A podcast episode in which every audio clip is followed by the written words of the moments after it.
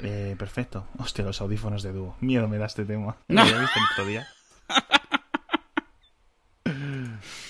pues venga, empieza a grabar. Ah, bueno, mi call recorder ya, lleva, ya está grabando desde hace 10 minutos. Yo Bueno, tengo 10 con 47. Sí, esto es problema tuyo.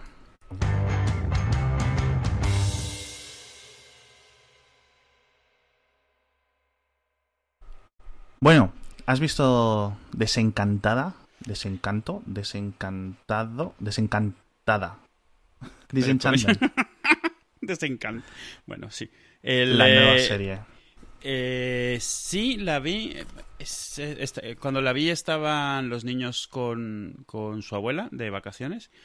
Y empecé a ver el primer episodio y le mandé, oye, ponlo al niño, que, a la niña que seguramente le gusta y tal. Yo no lo había visto todavía más de un episodio. Y ya luego me mandó un mensaje diciendo, ¿estás seguro que esto es para niños? Porque claro, no está mal, es graciosa, pero sí que tiene de repente algún comentario por aquí, un chiste por ahí que es como mm, que no me lo esperaba. No que me preocupe que lo vea la niña, pero claro, la niña Ya. sí le gustó, a mí me gustó. Sí. No muchísimo, o sea, puede prometer, pero por el momento es más o menos floja. A mí me encantaba Futurama. Eh, Los. Simpson me gustó un par de décadas, año sí, año no, dependía, pero realmente dejé de seguirlos hace muchos años. Los Simpson es difícil medirla porque fue la primera de un estilo, marcó una movida, era una época súper diferente, o sea, sí, sí. entonces sí. Pero Futurama, por ejemplo, Futurama a mí me empezó realmente a, a dar mucho más a partir de la segunda o tercera temporada. La primera era más bien un poco lo que prometía, pero ellos como que todavía no encontraban Sí, su- sus exacto. pies. Mm. Exacto. No, a ver, eh, Los Simpson en principio... Bueno, vamos a poner un poco la gente sobre el ¿Qué es contexto. Desencantada? Es eh, la tercera serie de Matt Groening con la pandilla este de Bitcoin y tal. Muchos eh, de los dobladores o de los actores de voz eh, continúan. Por ejemplo, Joey DiMaggio, que era Bender en, la versión original. Eh, hace habla del rey en esta serie. Es un poco una versión medieval, ¿no? La gracia, la principal gracia de, de esta serie, o la principal diferencia es que, uno, la historia es continuada, es decir, tiene cosas cada capítulo, pero Sí. es una serie, ¿vale? Se nota que son mm, una temporada, ¿no? No es como en plan, puedes saltar. Los capítulos son de media hora, esto afecta mucho a cómo se estructura. Esto es lo que creo que hace que mucha gente se aburra, porque son un 50% más largos. Entonces eh, es un 50% más de cosas.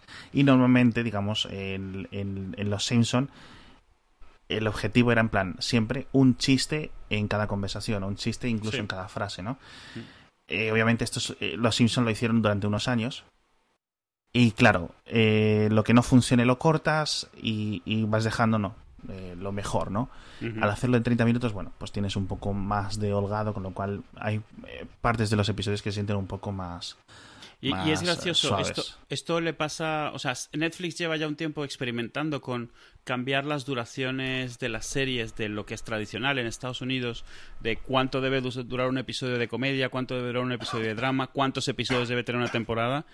Y a veces para bien, algunas temporadas han- se han beneficiado de ser más cortitas, otras podrían haberlas recortado más, y aquí están experimentando con hacer episodios un poco como entre, entre los 20 minutos de la comedia normal y los 40 de, Sí. de drama, y el problema es que en el fondo 30 minutos de comedia es muchos minutos, ¿eh? O sea... Sí, porque por ejemplo, Unbreakable Kimmy Smith, que yo creo que es la primera comedia propia que hizo Netflix, Sí. eh, bueno, es que Unbreakable Kimmy Smith vino de la NBC, es decir, fue un rechazo de la NBC, creo recordar, porque además era eh, un montón del mismo equipo que hizo 30 Rock. Con lo cual, ahí sí son sus 21-22 minutos, casi Claro. que incluso están dejando incluso lo- lo- los dejes, los cortes, para donde van los cuatro cortes de publicidad en la televisión en abierto en Estados Unidos. Eh, no, no, pero como que se nota en el ritmo, ¿no? Sí. Y, y sí, o sea, eh, yo creo que los guionistas, eh, toda la industria de la producción de estudios, etcétera, está pensado y ha sido gente que se ha criado viendo episodios de 20 minutos Sí. y digamos que sus cerebros están fusionados, están solidificados para hacer cosas de 20. Cuando les dices haz cosas de 30 o cuando les dices a los de drama haz cosas de una hora, haz cosas de hora, hora y diez, como por ejemplo hemos visto en Juego de Tronos, pues o tienes mucho material y dices, bueno, pues me traigo cosas del siguiente episodio o como que se les descuadran un poco las cosas, ¿no? Sí, yo creo que ya tienen, o sea, mentalmente una forma de construir un ritmo y eso. Y no solo los que lo escriben, ya también, quieras o no, los, los que ven los programas, tú ya tienes también en tu cabeza cuánto suele durar un episodio, cuánto no, o sea, Exacto, sin darte sí. cuenta incluso. Y Sí, sientes sí. cuando un episodio tarda demasiado, igual que Exacto. sientes cuando una hora está tardando más de dos, o una peli está tardando más de dos horas, por Sí, ejemplo. sí, sí. Mm. Exacto. Pero bueno, eh, a la gente en general no le ha gustado. No le ha gustado. Eh, tiene como un 57 en Rotten sobre 100 Sí. y un 7 y medio más o menos en IMDb. No está nada mal. Pero sí es cierto que no ha gustado. Por ejemplo, a mí la primera temporada de Futurama, eh, cuando la vi en su momento, en el 99-2000, eh, sí que me marcó mucho. O sea, era en plan algo muy bueno para mí. O sea, me, de repente una cosa que tú ves y tienes como un enamoramiento, ¿no? Una obra. Sí. Y eso sí me pasó con Futurama. Con Los Simpson no, porque Los Simpson era como una cosa más de trasfondo cultural. Entonces, no es tan buena la primera temporada de Desencantada como la de Futurama, pero ahora la estoy reviendo y han cambiado dos cosas. Uno, la estoy reviendo, con lo cual obviamente ya estoy buscando cosas. Sí. Me está gustando más esta segunda vez. Em, la estoy viendo con mi mujer y hay un componente social de cuando no ves la serie solo, que es que te ríes en alto y escuchas a la otra persona reírse. Entonces, eso afecta mucho. Entonces, es una cosa que lo hemos comentado muchas veces en, en Nación Falta. Hay veces que te pones a ver una serie del estilo que sea de las, o una película y dices, no me ha gustado. Y luego dices, jolín, es que esa noche estaba cansado, es que no tenía ganas, es que eh, prefería no sé qué. ¿Sabes a lo que me refiero? Sí. Eh, es como un, un poco de actitud, ¿no? Y al final es una cosa que es lo que es. Entonces, eh, sí recuerdo claramente que en la primera vez que me reí en alto viéndola por mi cuenta, desencantada, fue en el episodio 5. Es decir, la primera vez que hice como un aspaviento que se oyó. Sí. Porque cuando estás, eh, lo, digo- lo que digo, ¿no? La risa es un componente social y si tú estás viendo la serie, algo te hace gracia, te hace gracia a nivel interno, ¿no? Gracia Sí, vamos, muda. tiene que ser súper inesperado para que Exacto. estando solo des una carcajada o Sí. te rías. O ser, o ser de ese tipo de personas, por ejemplo, ¿no? Que hay Claro, gente bueno, que es muy mucho más abierta en ese sentido, ¿no? Yo hay veces que me pasa, ¿no? Hay veces que con, la- eh, con las películas de tensión, etcétera, me pongo a mover las piernas y tal, pero generalmente soy un saco, hay una alfombra que no sabes si está viendo o está dormido, ¿no? Pero bueno. A mi hija de 8 años le ha gustado bastante, de hecho se la vio antes que yo, porque yo al final estaba eso. Y hay cosas muy curiosas. Lo que he dicho antes de lo que la trama es larga y que es la primera serie de este hombre, de Matt Groening, que tienen los personajes cinco dedos. Que no sé si te habías fijado. Y se supone sí, que está en el mismo universo de que está en el mismo universo de Futurama. Porque en un episodio de Desencantada, eh, creo que están echando como un polvo, no sé qué ocurre, y se ve la nave de, ese- de uno de los episodios de la máquina del tiempo de Futurama. Es decir, que se supone que está situada en algún momento en la Tierra. No se sabe si antes de Futurama o en este periodo entre Futurama del 2000 al 3000, ¿no? Por ejemplo en el primer episodio de Futurama se ve que eh, Fry se queda congelado y a través de la ventana de la- del edificio se va viendo cómo la sociedad de Nueva Nueva York o de Nueva York va transformándose en la de Nueva Nueva York y hay un momento que es como medieval, ¿no? A lo largo de, de, de esta evolución. Y entonces dicen, bueno, puede ser ahí o puede ser eh, muy en el futuro, o puede ser muy en el pasado, ¿no? Porque al final, en este episodio de Futurama en concreto, que se referencia, lo que hacen es que se meten en una nave del tiempo, se les va la palanca, llegan hasta el final del cosmos, ¿no? Hasta el, el decaimiento del último protón o no sé qué, y vuelve a empezar. Y se dan cuenta que es el mismo, bueno, no es el mismo universo, creo, ¿no? Vuelven a empezar y se meten en el siguiente universo, matan a sus yos de ese nuevo segundo universo y se, vamos, que se meten ahí a seguir, ¿no? ¿Cuándo está? No se sabe, pero bueno, esa es la gracia, ¿no? Que por cierto, esto, estábamos diciendo esto de que es continuada, pero esto de ser la serie continuada, es decir, que todos los episodios tuvieran como una un hilo consecutivo, que Sí, los que Simpson también lo tiene. sí. Exacto, que los Simpson también lo tiene, pero es mucho más leve. Es decir, hay cosas, por ejemplo, cuando muere Maud Flanders, pues ya no vuelve a salir, no es que muera en un episodio y, vuelva- y al siguiente vuelva a aparecer, Sí, ¿no? lo que no tienen los Simpsons realmente es- son arcos. O sea, Exacto, o- exacto. O, más bien tienen, pero muy pocos, de dos episodios, Exacto. de, de así. Exacto. Pero, Tú sabes, por ejemplo, cuando Apu tenía hijos y cuando Apu no tenía hijos, ¿vale? O sea, Sí, pero y- que no es un no es un gran cambio. Springfield sigue siendo lo mismo y no Sí. hay cambio. Y ¿vale? tienen, tienen también temas recurrentes, entonces en eso suelen hacer llamadas a los episodios anteriores, pero sí, no un arco en el cual durante 10 episodios estás contando la misma historia pues, Claro. o sea, en, en el tiempo. Exacto, bueno. Y una de las cosas curiosas que estuve leyendo sobre los Simpson hace tiempo es que eh, Matt Groening tenía visionado originalmente hacer este estilo de cosas. O sea, a lo mejor no muy, muy cerrado, pero sí darle un hilo, una continuación. Quizás un poco como Futurama, ¿no? Que Futurama. Porque Futurama sí tiene un poco de hilo, pero. Entonces leí, leí dos cosas de los Simpson. Uno, que Krusty se iba a revelar que era Homer, disfrazado. En una especie de esfuerzo de. como de trama secundaria para eh, acercarse a su hijo, es decir, en plan, pues tengo mi hijo, mi hijo es un demonio, ¿no? Como era parte al principio de los Simpsons, era un niño así como muy rebelde y tal. Homer es un padre de familia, alcohólico, hay una separación entre ellas, pero el hijo le gusta mucho Krusty y se descubre, no, o se iba a descubrir eh, unas temporadas más adelante del principio, que Homer era Krusty disfrazado. Perdón, que Krusty era Homer disfrazado. Que al final lo aprovecharon en un episodio, no sé qué temporada, como en la octava o algo así, en la que Homer va a la escuela de payasos y se disfraza y simplemente le ponen una, una nariz roja y el pelo así de una forma y dice, coño, si es que eres igual, porque es el mismo dibujo, ¿no? Eh, Homer que Krusty. Entonces, esa era una cosa. Y la otra es que, por, lo visto, se iba a revelar que March era un conejo. De los conejos que dibujaba originalmente Matt Groening en los cómics, se iba a revelar que era eso. Los de Life in Hell, ¿no? Exacto. Entonces era una locura de planteamiento inicial, ¿no? No sé hasta qué punto llegó a estar, digamos, planificado, pero son cosas de esas típicas que las va dejando caer en los eh, making offs y en los comentarios del director de las temporadas. Y me parece curioso yo, es gracioso que Matt Groening lo conozco desde antes de Los Simpsons precisamente por los pósters que le hacía Apple con los mm. personajes de Life in Hell, el conejo y, y, el Akbar este, el que era uno que tenía como un fez en la cabeza. Y lo veía, bueno, yo era muy pequeño, pero lo veía en donde vendían los Apple en esa época, que yo era como los niños estos en las pelis que ven el escaparate de la comida, yo me asomaba así a verlos en las pantallas, donde estaban los modems y cosas así. Para mí, yo lo flipaba y siempre los tenía como en juegos, en modo demo, y tenían varios pósters de esos que creo que luego, claro, se han empezado a cotizar muchísimo, obviamente, porque esto es antes de que Matt Groening fuera nada famoso. Y, sí, antes de que Matt Fuera Groening y que Apple fuera Apple. Claro, entonces, claro, olvídate. dos más dos. es como, aquí Picasso que me hizo unas cosas para Coca-Cola, ¿no? en plan, cosas típicas de, de Forrest Gump. Ah, y estaba aquí, jugué al ping-pong con Kennedy. Es tú, chico.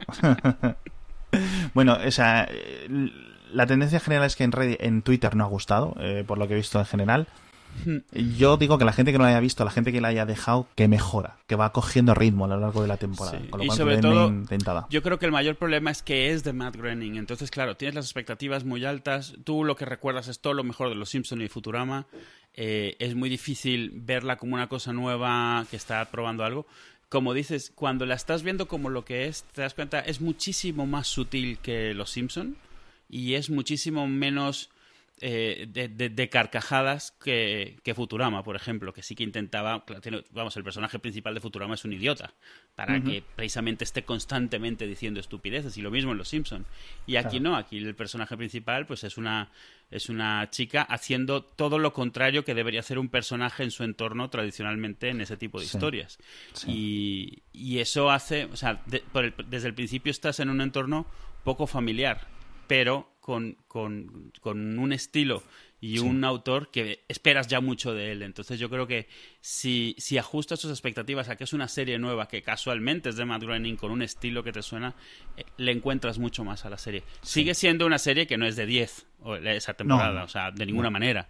Pero sí que si ajustas las expectativas te das cuenta que es mucho más sutil y tiene bastantes cosas buenas. Y tiene varios chistes también que no tienen ninguna gracia porque, bueno, todo tiene sus malos chistes. O sea, vamos, no puede todo ser un acierto, pero no es tan mala, creo, como, como se le critica. Y yo creo que es por eso, por las expectativas. Que si fuese de alguien más con un estilo diferente, se le mediría diferente. Sí. Yo sí es cierto que en, la, en la, protagonista, en Bean, he visto que es como una amalgama, tanto de Lila, o sea, es en plan, es una chica independiente y fuerte y ella se lo guisa así, se lo come, ¿no? Como Lila, como Turanga es medio tontainas, un poco como, como Fry. Es en plan, pues muy inocente y tal. Y por otro lado, es lo típico. Alcohólica, adicta, etcétera, ¿no? Como vender. Entonces yo creo que han cogido un poco, han mezclado un poco ahí que ven. Y es que, claro, eh, Futurama, por ejemplo, era muy dependiente de los tres principales y luego un entorno de 4 o 5 secundarios bastante buenos, ¿no? Eh, los Simpson similar, pero al final eh, fueron cada vez basándose más en Homer y Bart, Homer y Bart, Homer y Bart, Homer y Bart, ¿no? Que fue lo que echó un poco a perder la serie. Sí. Eh, entonces, y aquí me preocupa porque lo han puesto todo el peso sobre un personaje. Sí. Porque los otros dos que la acompañan, tanto Lucy, ¿no? Que es como muy Roger, el de American Dad, ¿vale? Sí. El demonio este. eh, bueno, pues es como. No tiene ímpetu propio. Es un personaje que reacciona a lo que hacen otros, ¿vale? Y luego Elfo, pues me parece un poco. A ver cómo tira y tal. Pero bueno, de momento le van metiendo sus cosillas y tal. Pero Elfo, es eh, muy. es que es un- básicamente, Elfo es un poco como Pucci. y lo que hace Bean. Mm, no sé. Obviamente va a estar ahí para quedarse, ¿no? Pero, ¿sabes a lo que me Claro. refiero? No, le irán, le irán dando un poco más de enjundia, yo creo que con lo que pase las temporadas. Eh, temporadas que, por cierto, no hay nada. No hay secuelas, ni anunciadas, ni No nada. está anunciado. No. Netflix tiene dinero para aburrir y ha renovado cosas mucho peores. O sea que... Sí, y yo me imagino que con Groening, al final de cuentas, sabes que si lo sacas se va a ver también. O sea, aunque sea la segunda, aunque no haya gustado, se verá. Porque- Quiero decir, si vamos por la quinta de Bojack Horseman, am, que no me parece mal, a mí me parece una serie bastante buena, que por cierto la he empezado a ver la quinta temporada. Sí. Y Bojack es una serie que se va a ver mucho menos. No, de no, la misma forma que es mucho más. Tiene un todo lo de muchísimo sí, sí, menor, sí. bueno, o sea, vamos. Eh, y todo, por ejemplo, todo lo de Marvel de Netflix se ve muchísimo menos que las pelis de Adam Sandler de Netflix. Sí. Vamos, eso que la gente lo tenga por, por seguro. Em, quiero decir, va a haber, va a haber. ¿Cuánto? No lo sé, pero va a haber. A ver si les meten más de 10 episodios, a ver si les empiezan a hacer renovaciones fuertes. Por ejemplo, Rick and Morty, después de estar en el limbo de que casi iba a morir, lo han renovado con 80 episodios más, creo recordar, o con 100 Ujú. episodios más de, de golpe, ¿no? Que no Justo significa después que... del escándalo, además. Sí, ¿Qué querías hablar de Spider-Man? del videojuego. Ya. Yo he visto muchos vídeos. Porque es que. el videojuego de Spider-Man. Que es que Twitter últimamente no sabe de otra cosa. El otro día leía un tweet que me hacía mucha gracia porque decía el de J. Jonah Jameson, ¿no? Lo, lo viste. El de deben haberme confundido por J. Jonah Jameson porque no paro de ver fotos de Spider-Man. No paran de enviarme fotos de Spider-Man. Que, que está bien, que está bien. Y va a volver Sí, a ocurrir sí. dentro de unos meses cuando salga el Red Dead Redemption 2. Pero el no sé qué consola fue la que primero implementó lo de poder enviar fotos a Twitter. Eh, ¿Quién fue el primer ingeniero que lo implementó? Pero me cago en tu puta madre. O sea, eso ya te lo digo yo. En Mm, la, en la bien. PlayStation además puedes poner vídeos, puedes poner fotos y, Sí. y este juego, el de Spider-Man, lo... O sea, le saca muchísimo jugo. O sea, tú puedes... Claro, tío. Entre, Es que, que, mira. entre que él se supone que es un fotógrafo y se toma fotos a él mismo con la excusa de esto. y entre que se supone que es un joven, entonces se toma selfies con los dos deditos y con las manos y las posturas. Y entre que hay un- incluso un modo en el cual tratas de replicar carátulas de portadas de cómics famosas. Y que la gente eso. va a saco, tío, por sacarse fotos. El juego es muy Sí. bonito. No Y el juego es precioso, el juego es No, no. precioso. Yo he estado viendo muchos vídeos. El juego me pasa como cuando salió Zelda, que Sí. he estado a nada Mm. de comprarme una consola por el juego. O sea, tal cual. Pero pues Sí. precioso, ¿no? El juego es un clásico instantáneo de estos Sí, que se sí, dice. O sea, este es en plan. Este juego se va a recordar como el Metal Gear Solid de, de PlayStation original. No sé si tanto, tan mítico, ¿no? Pero sí que va a ser en plan, ostras, tú, el Spider-Man de PlayStation 4 del 2018, ¿te acuerdas? Tal. Sí, sí, sí, sí. Porque es un juego muy distinto, es un juego que llega sin DLCs, es un juego que llega con, eh, de- con campaña de jugador único, ¿no? De single player, que llega sin historias, sin micropagos, sin añadidos, sin no sé qué. Es en plan, un juego sólido, bien hecho, bonito, que le echas tus horas a jugar y luego puedes explorar un sandbox, con lo cual, bueno, la gente es que, o sea, es que, tío, o sea, ha sido O una sea, ha habido para todos. Ha habido Sí. para todos y además en pleno super auge de superhéroes y de tal. O sea, vamos, Sí. ha tenido todo y lo ha explotado. Yo lo veía y recordaba cuando jugaba al, al Spider-Man de la Nintendo 64, que es famoso porque tenía tan poca potencia para lo que intentaban hacer que parte de la historia era que había un gas venenoso en la ciudad y entonces cualquier cosa por debajo del piso 20 te mataba. Entonces no podías bajar a la calle. Porque claro, como haces Spider-Man, pero no tienes para buena, hacer tío. render de toda la ciudad. Y entonces tú ves todos los screenshots y es todo como, como, como niebla en el suelo verde, o azul, o amarilla, dependiendo del nivel. Y si te caes tres pisos, te mueres. Pero te mueres bueno. solo por haber llegado ahí, porque claro, es que ¿qué hacían? Y el juego no era malo, pero claro, todos los que jugamos ese juego nos quedó la mosca de jugar un juego de Spider-Man de verdad, de suelo a techo, de, de- de- con la ciudad entera.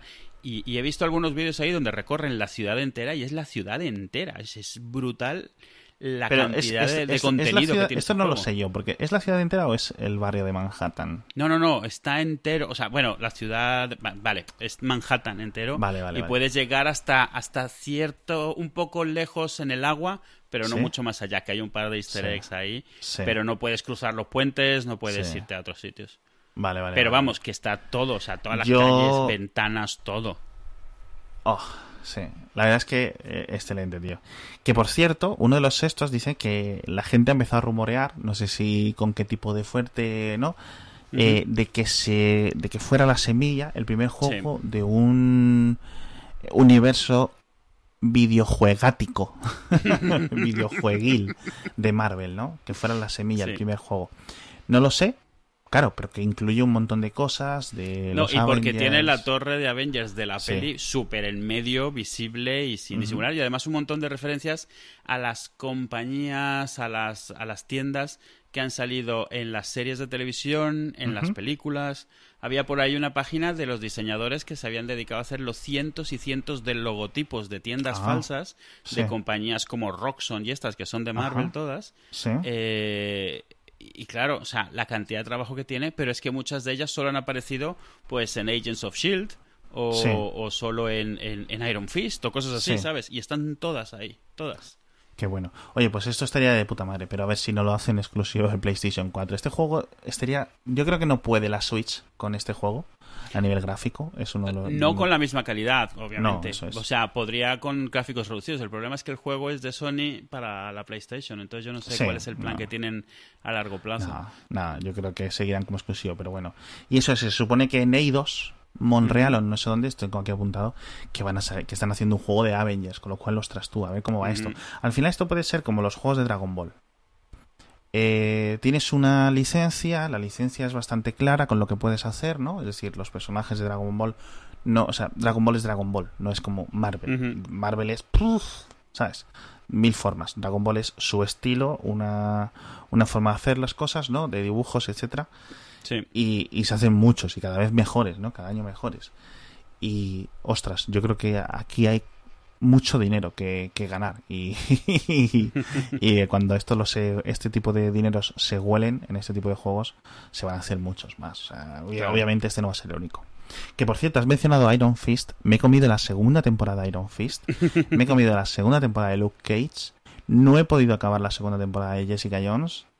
¿Y el resto lo he visto? Sí, el resto lo he visto. He visto The Punisher, he visto Defenders y todas las primeras temporadas. Y la segunda de Daredevil, que ya fue hace tiempo. Que hay un teaser de la tercera de Daredevil, pero muy teaser. O sea, en plan, casi no sé ni, ni se le ve. O sea, está ahí como en un confesionario católico en una iglesia y no sé qué pasa.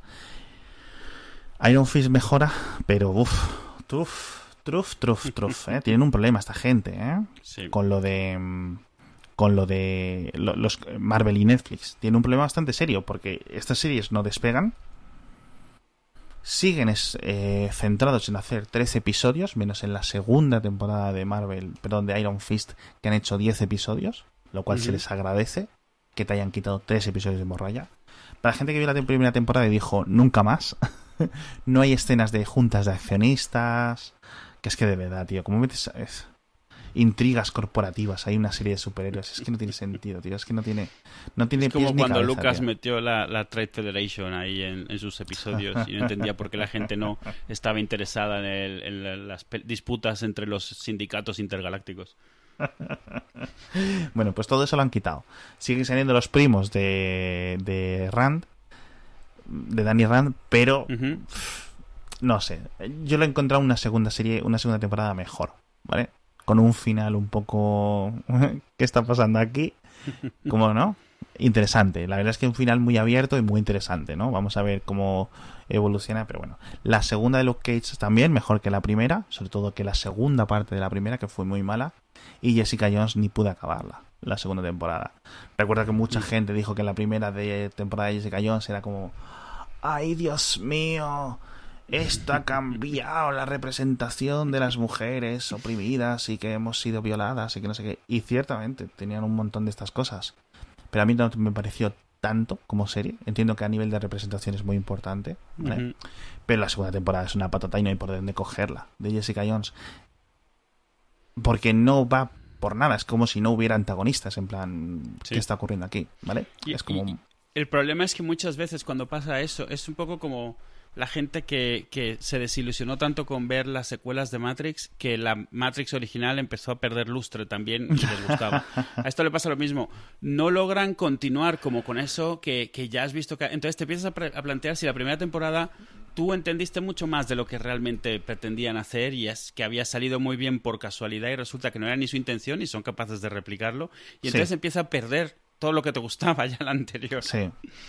Sí, porque, eh, eh, bueno, en esta temporada de Iron Fist meten a Typhon Mary, Typhon. Mary, que se queda a medio gas, porque creo que en ningún momento, o sea, son como tres personalidades, eh, si no recuerdo mal, bueno, si no recuerdo mal, no, si no recuerdo mal, leerlo en la Wikipedia, porque yo ni puta idea. y solo se le ven dos, el- la personalidad militar y la personalidad de chica tímida normal, ¿no? No se le ve la personalidad loca, psicotrópica, esta Sí. de voy a matar a todo el mundo, ¿no? Se la intuye, pero es como en plan, no tenemos presupuesto para hacerte un disfraz, con lo cual se queda en que da mucha caña, ¿no? De, de- ¿sabes? Que, que pelea muy bien y ya está. Pero bueno, es eso, que es un poco como que han querido hacer un poco su Punisher, el Punisher de, de Iron Fist, en plan, una chica medio francotiradora, medio militar, que va un poco más allá de donde el protagonista de la serie no quiere ir. Ella no, él no quiere matar a los malos, ella les mete cinco tiros entre ceja y ceja, ¿no? Pues así, un poco. Pero, pero sale en Iron Fist, no en Daredevil, porque ella es Eh, antagonista ella- de exacto, Daredevil. Exacto, Mm. sale en Iron Fist. No sé si luego empezará a ir cambiando, pero bueno. También te digo Eh, una cosa. Desde em, el antagonista, el, el- el malo, por decirlo así, el malo, de la primera temporada de Daredevil, el, ¿cómo se llama este hombre? El Fisk. Wilson Fisk. Wilson Fisk. Eh, Kingpin. Ese Kingpin, no ha habido uno tan bueno. O sea, el resto de antagonistas de las series de Marvel, bueno, un poco Killgrave en Jessica Jones, pero es en Sí. plan, es que me dan igual, no me importan sus motivaciones. El de The Punisher era básicamente un militar ahí sin pincho ni corta, ¿sabes? Ay, me han traicionado los militares, tío. Mira, tío, ¿qué quieres que te diga? Pues no haberte metido, yo que sé. ¿Sabes a lo que me refiero? Como que no me importan, no me importan. Y eso es un problema, porque si no te importa el reto que tiene que superar en la historia, pues pues poco tiene que hacer la historia, sinceramente. Pues a mí me la está empujando Netflix cada dos por tres y no he caído todavía. Pero no vi la primera tampoco. Entonces, no. Uf, no la no sé si la No primera oído sabes que me bueno, por gustaría? eso no vi la segunda, porque como no vi la primera, pues Claro. no vi tantas cosas. Eh, ¿Sabes que estaría bien que hubiera un recut Mm. de la primera online? Lo dudo, pero es posible que lo haya. Es posible que lo haya, en plan. pero es que a lo mejor te hacen el recut en una hora. Sea, en vez de 13 y porque episodios de dejan los 40 créditos minutos. y tal. Sí, sí, sí, sí. No, porque es, es, es absurdo, o sea, te lo juro. La primera temporada es que fue absurda. Mm. Fue absurda, muy mala. Bueno, deja. Vamos a hablar de series. El secreto, hijos míos, para que hacía falta y ha vuelto, es que ahora tenemos patrocinadores. Mm, hemos Ah. encontrado, hemos encontrado el truco. Hemos encontrado el truco de las Mendruco para poder decir, oye, tenemos que grabar. Estamos forzados a grabar ahora mismo, ¿no? Porque hay gente que está pagando. Entonces, eh, el, Bueno, no, ahora mismo lo que hay es gente que está arrepintiéndose de haber pagado, pero bueno. el patrocinador de esta semana son los de Colchones Marmota, que es comunamarmota.com. A ver, si alguna vez habéis ido a comprar un colchón a un centro comercial y no os habéis metido un tiro, sois héroes. Entonces, esta gente de Marmota vienen a intentar solucionar esto. Entras en como una marmo- co- comounamarmota.com y tienes ahí dos colchones, el Live y el colchón Marmota. El Live está muy bien de precio, el colchón Marmota también está muy bien de precio, son de máxima calidad, etcétera. Tienen todos los tamaños, pero la puta gracia es que uno, tienen todos los tamaños distintos, que esto ya lo he dicho. Uno, los precios no están nada mal. Es decir, por ejemplo, el más grande de 200 por 200, que es grande, que es grande, que esto no te cabe en tu casa, Edu, 770 euros. El, el, el, el, el- Y el que, es un menos, el que es un poco menos grueso, 590 euros, ya con IVA. Lo bueno, lo puedes pagar en, a plazos directamente desde la página web, con lo cual, vamos, esto es un lujo. Te lo envían en, 40, en 24 horas. Es decir, tú le das al clic en la página web y Ujú. tocotó. Esto está súper bien. tienes 5 cinco años de garantía y tienes 100 noches para probarlo. Es decir, tú lo compras, el envío es gratuito, te llega a tu casa, lo estás probando, noche 80, dices, jo, tío, me arrepiento de comprar este colchón, no tenía que haberlo hecho. Entras en la página web o les das un toque al teléfono 900 que tienen gratuito, dices, chicos, venid a por esto que no lo quiero más. Vienen, te lo recogen, devolución gratuita, te devuelven el dinero y hasta aquí, buenas tardes, ¿no? Entonces, sinceramente, experiencia a nivel de cliente, muy bien. Mucho mejor que ir a tumbarte a un colchón, tío, en un centro comercial durante cinco minutos mientras una persona te habla, que no es, es lo más incómodo que he visto en mi vida, tío. La gente que no haya ido. Esta es la situación actualmente durante la que se ha comprado colchones del último siglo. Vas a un centro comercial rodeado de gente, niños por ahí corriendo, o una tienda especial donde están también los niños corriendo. Te tumbas. Tienes al vendedor o la vendedora que tiene sus genitales al lado de donde tienes tu cara, porque estás tumbado al lado y él te está hablando. Y tú estás intentando hacer movimientos, pero claro, es una tienda. No te quieres poner a hacer eh, giros bruscos, ni a ponerte en todas las posturas, ni a ponerte boca abajo. Estás no quieres subir los zapatos, tienes un plástico que no te deja Claro, estás con la ropa de calle, no puedes probarlo. Es una experiencia mala, terrible. Entonces, toda esta gente de, como, de, colchones marmota quiere solucionarlo, así que entráis en comounamarmota.com, elegís el que os quieres y ala. Yo por mí sigo hablando de series, pero no sé si te va a gustar porque tenemos que hablar del final de Big Bang Theory. Pero tú no ves Big Bang Theory. Sí la veo, te lo digo. La ves, pero no le dices a nadie porque está muy mal vamos, Vamos a hablar. No, no, no, no, yo no tengo ningún problema en esas cosas. Yo soy muy, tengo muchos pelos ya para, para que me dé vergüenza las cosas. Quiero decir, acabo de grabar 20 minutos diciendo que voy a ir a un fist, o sea... ¿qué quieres ya, que te diga, ya, ya, el fondo estás de, de, pie en él perfectamente plantado. Sí, sí, sí. Y... Mm, esta serie fue una serie que empezó eh, más o menos el mismo año que IT Crowd, si no recuerdo mal, o al menos se las comparó mucho al principio. Era en plan la pandilla de frikis y la pandilla de frikis, hmm. y la serie británica versus la americana, y no sé qué, ¿no? A pesar de que IT Aunque Crowd no podrían ser más diferentes, pero bueno. Sí, pero bueno, ¿no? Sí, sí, sí, sí. Nos entendemos. Y eh, no me gustó. Inicialmente no me gustó y dije, yo esta castaña que es. Y luego cuando iban como para la tercera, de repente una noche, recuerdo, hace un montón de años, me dio por ponerme a ver. Y me vi varios. Y dije, ah, pues mira, no sé, y ya me los vi. Y ya me puse al día y desde entonces, pues eso, de vez en cuando me da por acordarme y ver la temporada. O hubo una época que sí me los bajaba un poco más al día a día, pero vamos, que tampoco es eso. Luego empezaron a convertirse un poco en Friends, o mm. intentar hacer un amago de convertirse en Friends, pero poco a poco no es que sea más gracioso o menos gracioso ahora que al principio, que no, que sigue siendo igual. Que decir, eh, el nivel es el nivel que ha tenido, vamos, como casi todas las series de este hombre, de... Chuck Lorre. Sí, mm. como todas las series de, de Chuck Lorre, ¿no? Dos hombres y medio y tal. Es en plan, temporada 10, temporada 1, mismo nivel de los chistes. No hay, o sea, quiero decir, muy normal, muy que aguante, que vamos a llegar a los 5, 6, 7 temporadas para hacer los reruns, vender la internacional y recuperar el dinero eh, con creces. Y lo han hecho y lo han hecho muy bien. Pero por lo visto, bueno, eh, porque por cierto la noticia es que a partir de la temporada 12 se cancela, con lo cual ya esto ya lo sabe todo el mundo. Y decían que es porque, eh, ¿cómo se llama este el actor? El Sheldon quería irse. Ha dicho, sí, James Parsons ha dicho, me voy a ir a la tercera, en la decimotercera temporada yo no voy a estar, con lo cual la podéis rodar si queráis, pero ¿Sabes? Se va a quedar muy mm. coja la serie. No por nada, sino porque básicamente él se ha convertido en el icono. Es como no puedes hacer los Simpsons sin Homer, ¿no? Sí, él es exacto, él es el runaway character, como dice TV Tropes. De hecho, le han hecho una serie aparte, no a él, sino a oh. su personaje de niño, cuya, de la cual no he visto más que los trailers y ya con eso ya tengo ganas de matar a alguien, así que. Sí, sí, sí. Que es, gracioso porque todo lo que puedes defender, porque la serie, el problema es que la serie cae en un montón de topicazos, la de Big Bang Theory desde el principio, y es cierto que muchos de ellos los han ido arreglando con los años. O sea, él, es, él sigue siendo alguien claramente dentro del espectro pero no es tan exagerado, eh, no es tan antisocial. Ella es mucho menos tontuela que era en los primeros eh, episodios. Se, nota que le han ido ajustando un poco.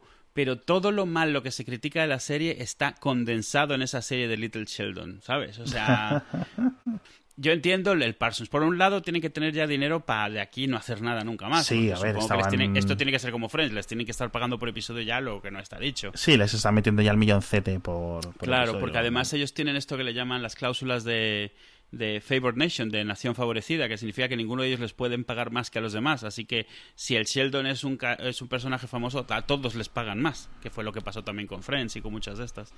Eh, entonces, ahora mismo él lo que sí debe de, decir es, bueno, ya como para encasillarnos, ya está, ¿no? Ya vale. o sea... No, y aparte que tiene una edad que tiene como 45 años, que tiene que hacer otra cosa, tío. Y que él sigue haciendo el mismo personaje de como si tuviera 30 años, o sea, esencialmente es el mismo personaje, no ha pasado ningún día real en el sentido de que no se, no se comportan como si hubieran crecido ni un solo año, ninguno de ellos, al margen de que se han casado o no se han casado, ellos no, no han crecido eh, como sus personajes, o sea, no, no han madurado. Ah, ligeramente, ligeramente, pero tampoco... Es que es el problema con estas series, tú no les puedes hacer un desarrollo de la leche. Claro, porque no es, además no es lo que, lo que venden esas series ni lo que buscan. Antes sí, fíjate que yo antes creo que esto sí lo hacían más en las series, en plan en Roseanne, en, mm. en Fraser, ¿Sabes a lo que me refiero? Si ves un cierto, eh, eh, eso, crecimiento, evolución de los personajes, pero son en cosas familiares en las que ves cómo los niños crecen, los, ¿sabes a lo que me refiero? En el que el paso es más obvio, el paso del tiempo. Aquí no, aquí es como si te dicen que en la primera temporada tienen 32 y en la última temporada tienen 34, te, te, te encaja, porque, ¿sabes? Mm, es lo que dices tú. Pero bueno, no lo pues sé. Pues a ver, no, no creo. A ver, yo, es, yo también lo acepto. Yo es una serie que veo cuando sale. O sea, la llevo al día, pero no porque me den ansias cada vez que sale, sino porque tiene la otro que comentamos antes. Son episodios tan cortitos que cuando sale, o sea, siempre puedo hacer un hueco ese mismo día o al día siguiente y lo veo y ya está, despachado. Pero los veo, los veo todos al día desde, desde la primera temporada, probablemente. ¿eh? Eh, y, y soy de los que piensa que depende del que compares a IT Crowd es mejor pero IT Crowd dio todo lo que podía dar de sí y estos pues han seguido con las historias y tal y bueno es como ya empieza a ser como un poco eh, pues como la gente que ve las telenovelas y las ve porque bueno es lo que ve es una historia es, gente a la que conoce ya y bueno vamos a ver qué está haciendo los vecinos sabes o sea eh. que por cierto hablando de telenovelas. Y te he dado la entrada has visto que bien eso tía Mira, creí que, creí que no sabía que lo habías dejado eh, Súper buena, tío. La serie del verano, tío.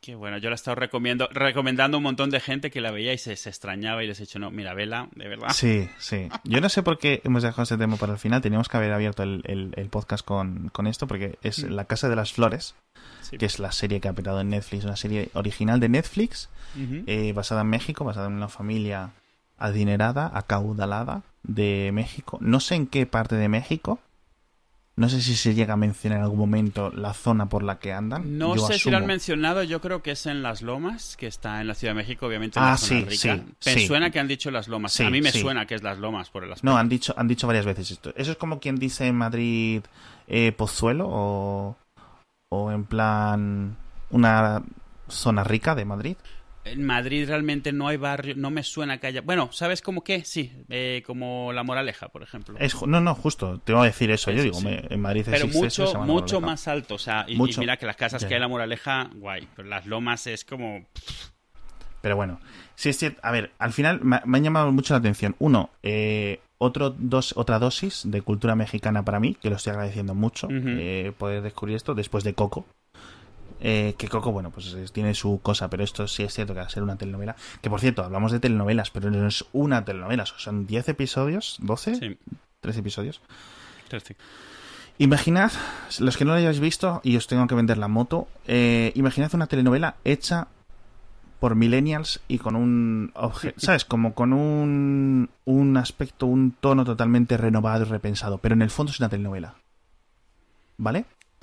Las cosas están hechas de otra vamos, forma. Está hecha en clave de telenovela, claramente por todo, sí. Totalmente. Totalmente. Pero eso, son 10 episodios, no 100 episodios. Sí. Los actores creo que mm. son todos de primerísimo nivel. Sí, sí. Bueno, de hecho, no sé cómo de conocidos son en México. Que se llama Verónica Castro. no, la protagonista, bueno, una de las protagonistas, la madre de la familia, digamos, Verónica Castro, es, una, es un personaje súper conocido en México que durante 30 años ha hecho programas de variedad y tal, pero que además su debut fue en una telenovela mexicana que se llamaba Los ricos también lloran, que me hace mucha gracia, porque es como... porque en esta telenovela los ricos lloran mucho. Eh, y es muy famosa, es de lo más famoso que, hizo ella, es lo que le llevó, digamos, a, a ser famoso y tal. Y, y, aquí sale en un personaje A ver, algo gracioso que tiene esta, si has visto telenovelas en México, pues, te das cuenta que esta es como una telenovela, pero toca un montón de temas que jamás se tocan en las telenovelas mexicanas, en plan de, de, de, costumbres, de, de, homosexualidad, de drogas, de un montón de cosas. homosexualidad, bisexualidad, travestismo. Pansexualidad, lo que quieras, sí. Eh, exacto, o sea, poliamorío, o sea, me queda, o sea, quiero decir, cuando digo millennial, o sea, es que esto es en plan, no es en plan pasión de gavilanes, es el chico con la chica, la chica le pone los cuernos, no, o sea, esto es en plan, mm, no todos con todos, pero es como todo, mm, venga. Sí, sí. no, no, y no, y aún así de, no está centrada en quién se acuesta con quién, ¿no? La trama va por otro lado. Está, está muy bien, está muy graciosa. Yo no sé, lo, que, lo, único es que yo no la he visto con nadie de España para saber realmente las partes que más gracia hacen. Yo la he visto con Itzel de México, o sea, Itzel, que es de México, la hemos visto las, las carcajadas que podía hacer. O sea, porque claro, lo que sea que tú veas de gracioso, te imaginas, alguien de México ve siete veces más, porque están parodiando formas de ser de gente, están burlándose de formas de hablar, están burlándose de los tonos de gente pija y de la forma de ocultar y el qué dirán y el no sé qué, que ya por sí te hace gracia por lo chusco que es, pero cuando además puedes identificar frases y formas de, hablar y de tapar las cosas, y, y, y, Paulina, por favor, el mejor ah. personaje de la serie. Sí. Yo creo que el, personaje de Paulina, que es Cecilia Suárez, es muy gracioso porque no habla, eh, en la serie. Voy a intentar, voy a intentar hacerlo. Me voy a lanzar.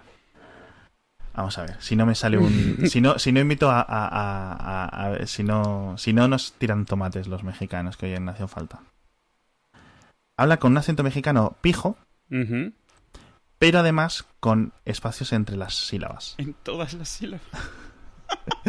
Entonces es en plan. Eh, joder, es que lo siento, no lo voy a hacer porque es que no me atrevo. No me atrevo porque me va a salir a un ay no más o algo así y no quiero, no quiero, o sea, no es como si en plan un argentino imita un español, joder, joder, joder, joder. Sí, claro, no quiero, no quiero hacer, no quiero hacer eso, porque no me sale ahora mismo 50 eh, de las frases, no, pero sí es como una forma de hablar muy graciosa. Sí. Súper seria, una cadencia muy particular, el ritmo totalmente destrozado de las frases, porque es que está. es como, ¿qué, estás diciendo? Termina, por Dios. Pero, ¿por qué estás hablando así? No seas ridícula. ¡Ay, qué bárbaro! y me parto el culo, tío. O sea, es que es cualquier cosa que dice, tío, es, le está pasando una desgracia y, me estoy partiendo el culo, tío. La, serie, por si no queda claro, es de humor negro. O sea, es obviamente. Es súper meme la serie, sí, digo. O sea, ¿qué es lo que Pero te digo? Eso es también parte de que sea millennial. Está hecha para que saques frases, que saques escenas y, los personajes todos tienen su cosa. Sale Paco León también, que no lo sabía yo cuando lo empecé a ver. no te lo quise decir. Además que te quedas y dices, espera, este es el personaje del Homo Zapping, pero va en serio. Y es, o sea, ¿qué es esto? y así, ah, todo es que, eh, Paco León, el actor este de que hacía de Luis Manaida, que es por lo que es más conocido mm. aquí en España, hace de transexual. Eh, transexual, sí, efectivamente. Él era un hombre y eh, ahora es mujer en la serie. Y es, bueno, pues los registros de actor de este chico que ni son muy altos ni son muy bajos, son los que son, pero lo hace muy bien. Yo creo que es, y es el único español que está en la serie. Además, hace de español español, no es un español poniendo acento, es en plan, no, es que vivo en Madrid, ahora estoy aquí porque no sé qué, no sé cuánto, sin querer un poco decir un poco de qué va la cosa. Pero vamos, muy graciosa la serie, totalmente recomendada. A mí me la han recomendado mis primas de, de aquí de, de Madrid, con lo cual yo creo que la ha visto todo el mundo, tío. Y yo, todo el mundo que se ha recomendado, eh, o ya se la había visto y se había comido rápido, o se la ha comido súper rápido la serie. La verdad es que estoy fascinado con la serie y a ver si un día vuelve a caer, porque llega un momento que dices, ¿tú qué veo ahora? y no sé. Que siempre tienes un montón de cosas, que por cierto, ahora está Amazon dando la chapa con que veamos Jack Ryan, que llega un momento que es absurda la campaña de Jack Ryan. Eh, la empecé a ver y me queda un poco igual. Bueno, no sé. ok. Es que sabes que estas historias de analista de la CIA que se mete de forma en Oriente Medio y los terroristas no son tan malos y la CIA tampoco es tan buena. ¿Sabes a lo que me refiero? El rollo Homeland, rollo eh, John Le Carré, que lo hemos visto 50.000 veces. Está un poco quemado este género, ¿vale? Y, te lo dice alguien que se ha visto 20 películas de superhéroes en los últimos 5 años. Pero, ostras tú, está quemadito el género, ¿no? Pero bueno, tiene un buen ritmo y está bien hecha, con lo cual yo esta de Jack Ryan voy por el 4. No sé si tú has visto algo. Yo la empecé a ver, pero honestamente lo que más me llama la atención es ver a Jim haciendo un personaje de este tipo. De hecho, es toda la razón por la cual vi la de A Quiet Place, que a, ah. nosotros, a nosotros nos gustó bastante. Sí. Eh, y claro, es lo mismo, es como tú la estás viendo y te sientes hasta mal porque le ves la cara y como te empieza a dar la risa porque te acuerdas de que es un idiota en la, serie de The Office, ¿no? sí, sí, sí. A Quiet Place, por cierto, que yo creo que está a punto de ser mediometraje, tío. Ah, sí. Sí, porque es como una hora muy poquito, hora y diez, hora y cuarto. Sí, es cierto, es cortita, es rápida. Claro, también es que no tiene. Que no hay mucho que decir, no hay mucho que decir, claro. Quiero decir, si. la, película en sí, esta de A Quiet Place, no sé cómo fue en España, eh, un lugar. No sé, Dios. lo voy a buscar. Siempre preparado, sí, señor. un lugar en, en, en, Latinoamérica, un lugar en silencio y un lugar tranquilo en España. Un lugar tranquilo, eso, eso. Sí. Bueno, básicamente, pues eso. Si habéis visto el trailer o no, bueno, os la podéis imaginar.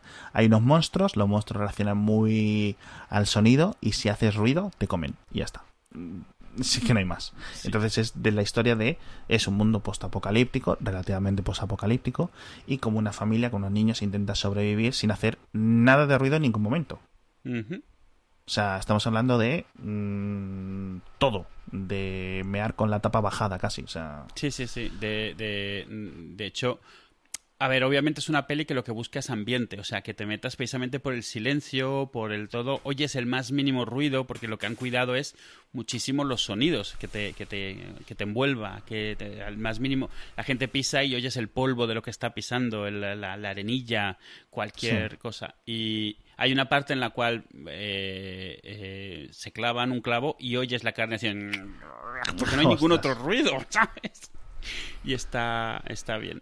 Y además es una peli, es una peli pues eso, de monstruo y, y, que luego la ves fríamente y tiene todos los tropos de las pelis de monstruo, pero bueno, han encontrado una premisa bastante diferente y la peli se siente diferente. Y es bueno que sea cortita, porque tampoco le puedes sacar mucha más cuerda a lo que había. Y luego tiene un par de, tres como momentos así importantes que te, que te dejan un poco con los pelos de gallina. Y bien, la película nos gustó. A ver, no es súper así, pero nos gustó bastante. Porque no esperaba mucho de ella tampoco, además. Peli de monstruos. Con Jim, el de The Office. es que cualquier cosa que haga dramática ya me empieza a parecer buena. Porque yo espero que salga haciendo caras tontas. Entonces, no sé.